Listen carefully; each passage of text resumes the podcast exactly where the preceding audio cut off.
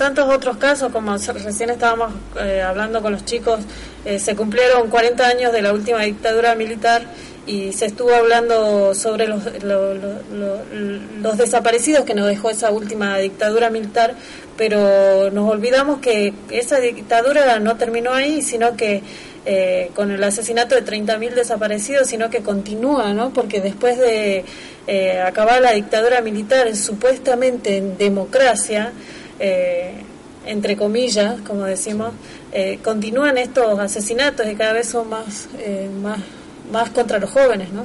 Sí, la, la idea también es esa, digamos, esta violencia institucional de venir y, y separar con el dedo y con y cómo uno se viste por la personalidad misma de cada de cada individuo, eh, tener que ser ya violentado por su forma de ser, digamos, esto a nosotros también nos preocupa porque por eso nosotros redondeamos esto de la violencia institucional.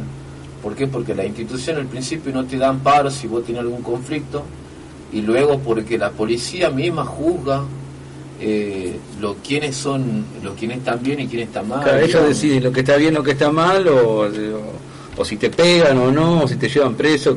Mira, yo tengo, conozco casos de amigos y a mí también me ha pasado bajando el colectivo, veniendo de laburar cansado a la tarde, venía uno, pero pasaba un operativo, pasaban y alzan a cualquiera. Bajé del colectivo, puse un pie debajo del colectivo en, la vereda, en la parada, bajé, hice 10 metros, venían estos motorizados con un radio patrulla, me pararon no, no tenés que subir, pero escuchame, le digo, no, te llevamos por averiguación de antecedentes. Pero acá tengo el documento, le digo, ¿cómo vas a llevar por, por averiguación de antecedentes?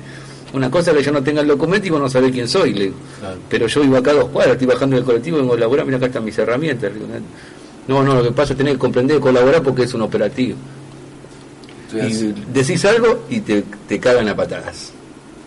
Eso es, eso es porque ahora la gente piensa que no le va a pasar, pero si es que te llegan a llevar detenidos, también tuvimos una mala experiencia, bueno, yo hace unos años de que estábamos justo presenciando una pelea que salía de algún, de algún boliche, nos han llevado a todos y a todos meten en la misma, en la misma cárcel. Eh, hay delincuentes que están de hace tiempo, ya años, digamos, ahí, y saben cómo se maneja esto, y, y vos entras a la policía y ahí dentro ya te están apurando, digamos, te están sacando las zapatillas, están intercambiando cosas te están golpeando, digamos. Entonces es como que a, a ellos sufrir esa violencia, que tendría que supuestamente ser la policía reorganizarte, digamos, rehabilitarte en algún sentido, pero ellos solamente empeoran la situación.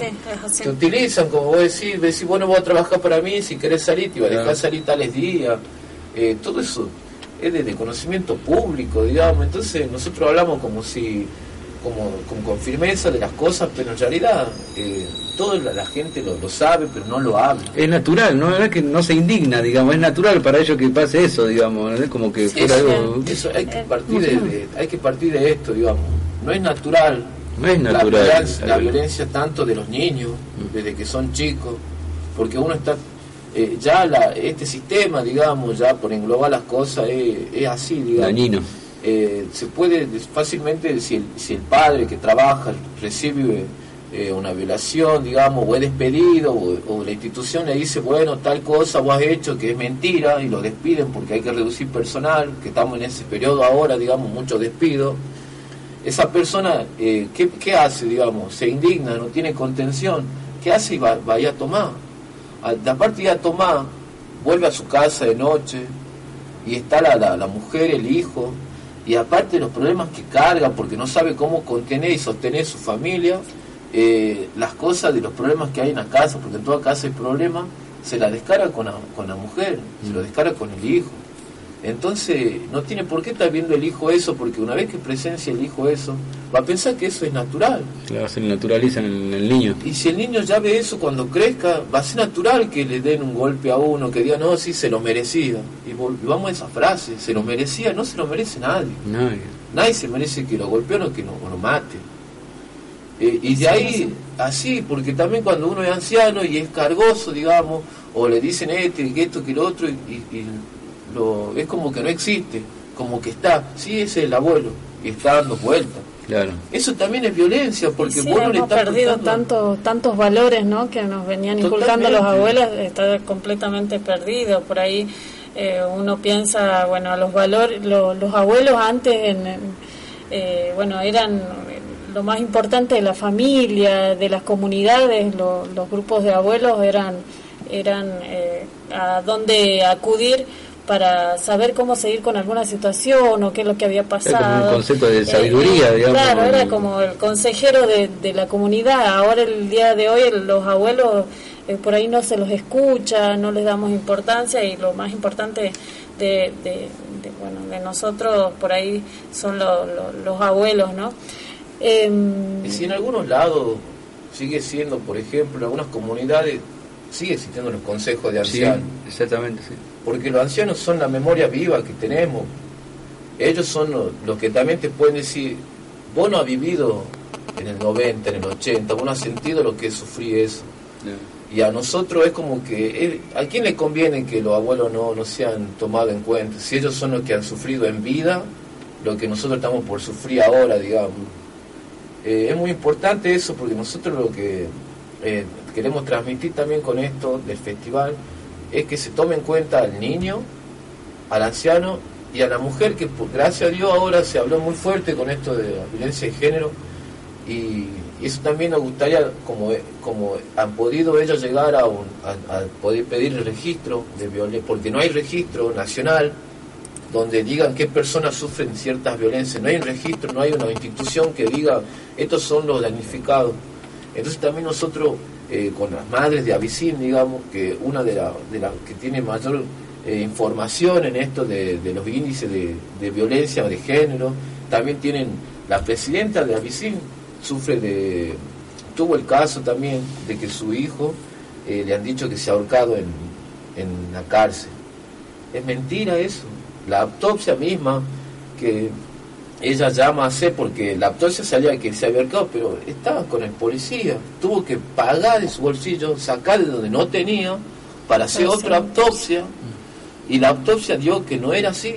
Y cuando la autopsia estaba siendo llevada a Buenos Aires, digamos, los datos, en el camino en Santiago del Estero se bloquean y se pierden los papeles.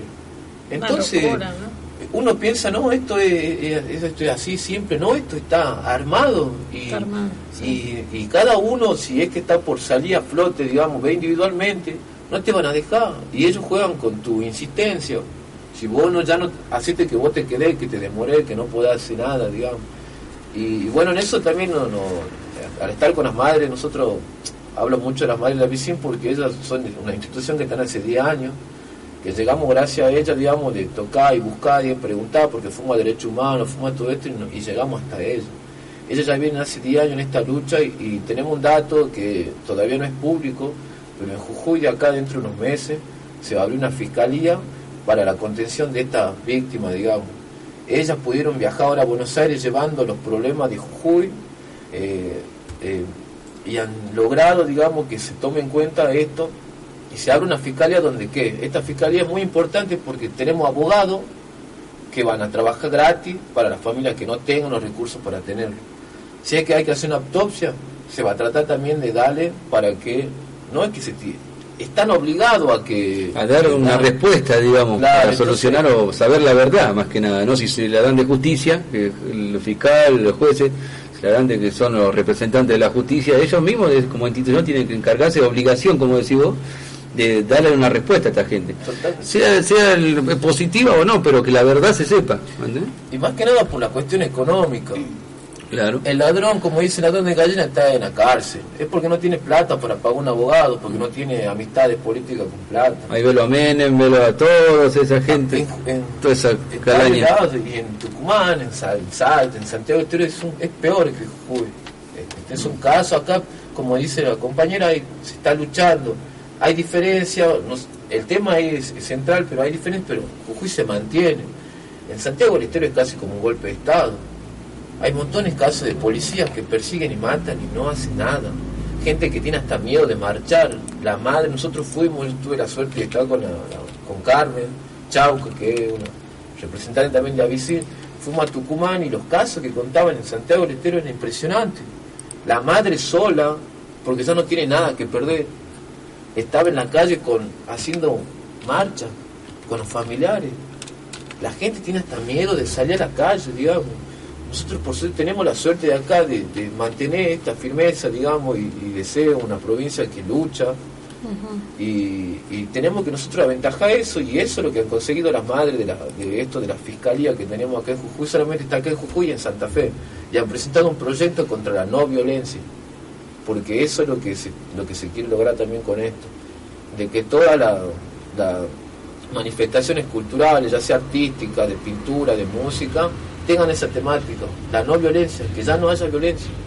Que no se siga continuando con esto, pero ¿cuál es el principio de que entendamos que es la violencia? Porque si naturalizamos que golpear a tu hijo está bien, eh, ignorar a tu, a tu padre a tu abuelo está bien, ah. maltratar a tu mujer está bien, estamos perdidos. Sí, sí, vamos camino a la destrucción. a nosotros, por ahí, a nosotros los de, los, los de la clase baja, ¿no? No nos queda otra que el repudio, la marcha, la movilización porque las clases altas, los ricos, ellos pagan jueces, pagan este, juristas, ¿no? Pagan y por ahí alguna vez puede ser que se le aclare una situación, pero nosotros los familiares de víctimas asesinadas por la represión en democracia encima, ¿no? Este no nos queda otra que unirnos y se logran, se logran por ahí, acá tengo otro audio de unos familiares, unos compañeros también de lucha de Rosario. Allá en Rosario han matado a tres jóvenes, eh, a mansalva, digamos, a tiros. estos tres jóvenes, Jeremías, Patón y Mono, se encontraban en una canchita, una noche de Navidad, esperando que vengan sus novias. Los confundieron con narcotraficantes, tres chicos jovencitos. Vino la policía, se bajó en sus rodados negros y tiró a mansalva. A partir de ahí la vida de los jóvenes de Rosario cambió un montón. Estos chicos eran trabajadores sociales, trabajaban en el barrio, trabajaban con la pobreza, con la educación, estaban organizados. Y esto salió a la luz ¿por qué? porque hubo mucha movilización, muchísimo reclamo. Y eso es lo que nos queda a nosotros, esa es nuestra esperanza, denunciar a los, a los jueces corruptos, a los fiscales corruptos, porque siempre están de la mano de los políticos. Y los políticos están de la mano por ahí de las instituciones, ¿no? De, la, de las instituciones policial, educativa y demás. Porque de eso es la violencia, se trata de eso la violencia. ¿Qué mayor violencia que un Estado ausente? Exactamente. Es la peor violencia que nos puede pasar a nosotros, un cachetazo para los, los, los pobres, nosotros la gente humilde qué mayor violencia que vayas a una institución de salud y no haya un apoyo para las mujeres que hoy en día son víctimas de trata, son víctimas del marido que le pega, los niños que son eh, violentados por bullying en las instituciones educativas. el bullying.